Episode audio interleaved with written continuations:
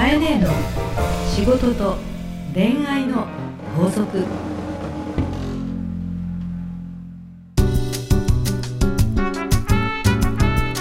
新年明けましておめでとうございます。おめでとうございます。番組ナビゲーターのナグーです、えー、カエネの仕事と恋愛の法則第5回始まりました。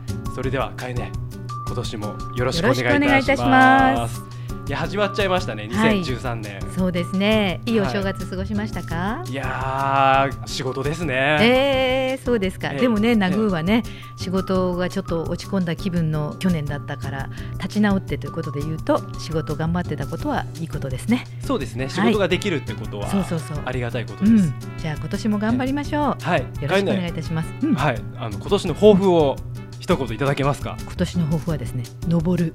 登る。それはどういう思いを込めて？そうですね、まあ、やっぱり去年いろいろあったということと実は私の仕事はねマーケティングという仕事をしていて、はい。女性の方にいろんな意見を聞いて調査データを発表する仕事をしてるんですけどもはい。去年2012年の出だしのところで、え女性の調査をしたら今年どうありたいですかって言ったら皆さん幸幸せっていう字を書いたんですよ。へーところが年の終わりにはい結局今年はどういう年でしたかって聞いたら、はい2012年は乱乱れるっていう字だったんですね。真逆のようなそうなんです。はいで、えー今度じゃあ2013年はみんなどんな年にしたいですか？と言ったら楽っていう字が出たんですよ。楽、うん、でねい。みんななんとなくやっぱり辛いことがいっぱいあったりとか混乱があって心疲れたのかなと思ったので私はそういう意味ではまあ楽もいいんだけど、うん。やっぱりこれは上昇気持ちを上らせようよっていうはい。感じを私からメッセージとして出したいし自分の抱負にしようかなと思ってます。はい、今年もどうぞよろしくお願いいたします。はい、素敵な言葉ありがとうございます、はい。それではカエネの仕事と恋愛の法則をお楽しみください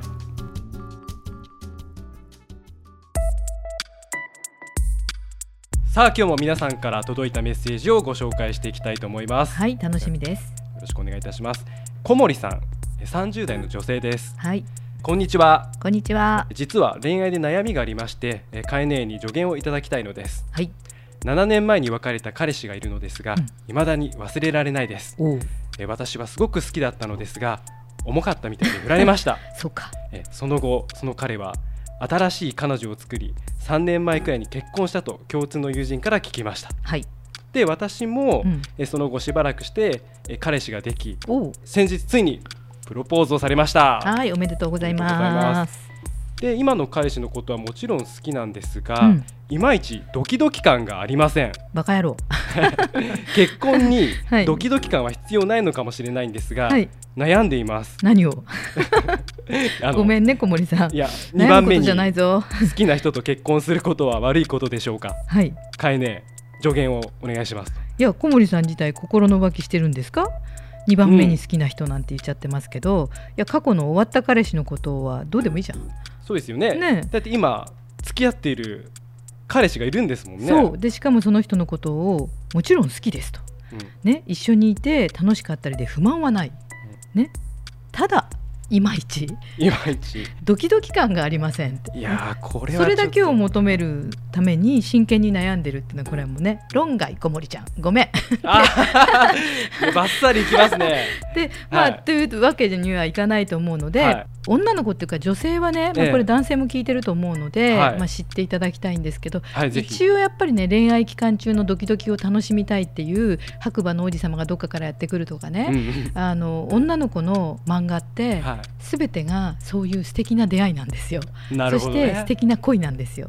ね、そのドキドキ感が彼にも期待をついしてしまう。はい。という大きな錯覚をする女が多いんですよ。だけどね小森ちゃんに言いたいんだけれども、えもちろんそんな素敵なことをしてくれる彼が現れたら素敵だけどもさ、ね30歳でしょ、えね、30歳。でプロポーズされたんでしょ、はい。ね？ドキドキする彼でじゃあ結婚してもずっとドキドキと嬉しいドキドキばかりじゃないかもよっていう男を選ぶより、はい。ね、日々暮らしていく中で、うん。ね、それこそ洗濯物も取り入れてよとかね？はい。お迎えに行ってよとか子供のね、とかなんかアイロンかけてよとかねご飯作ってよみたいな日々が始まるわけでしょ？そうですね。それが生活なわけだから、はこの短い恋愛期間中にドキドキが欲しいって気持ちはわかるけれども、うん。それよりも、うん。やっぱり一緒に長くいて、はい。この人と暮らしていけるのかな、うん、共にいてこの人となら落ち着くなっうん。ていう人が一番上級の男です。あ上級なんですね。はい、上級の男です。じゃあ小森さん今逃そうとしてるわけですね。そう、それを悩むってはい。落ちていくよ。あ で今度は彼女さだから前の男が忘れないようやっちゃうから、うん。これまた今の彼を悩んじゃうって言って、はい。次に次にって言ったらいや2番目の彼の方が良かったかなとか、ね、3番目の彼の方が良かったかになっちゃいますよね。結局、うん。その負のスパイラルにはまっていって、うん、もう人生結局独身でしたみたいな 展開になっちゃう。本人も書いてるけども、はい。だって何もかも満足してるのに、うん。ちょっとドキドキ感がないということだけをはい。トピックとして取り上げて、そうですね。ね。でそこで悩んでますって言うけど、うん。じゃあ他のこと全部持ってない男もいっぱいいて、うん。ね、それでドキドキだけくれるような人もいっぱいいるわけよ。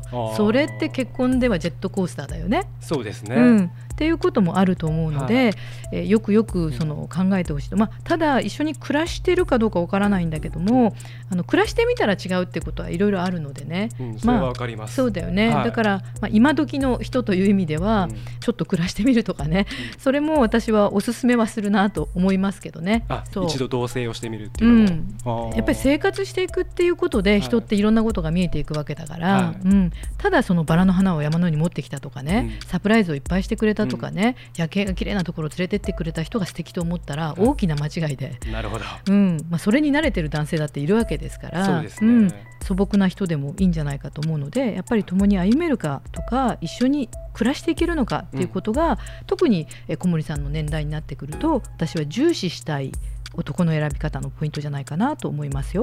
はい、はい、ありがとうございますはい。ねでは今週の法則をよろしくお願いいたします。はい、今日の一言はですね目の前の刺激より共に歩めるか。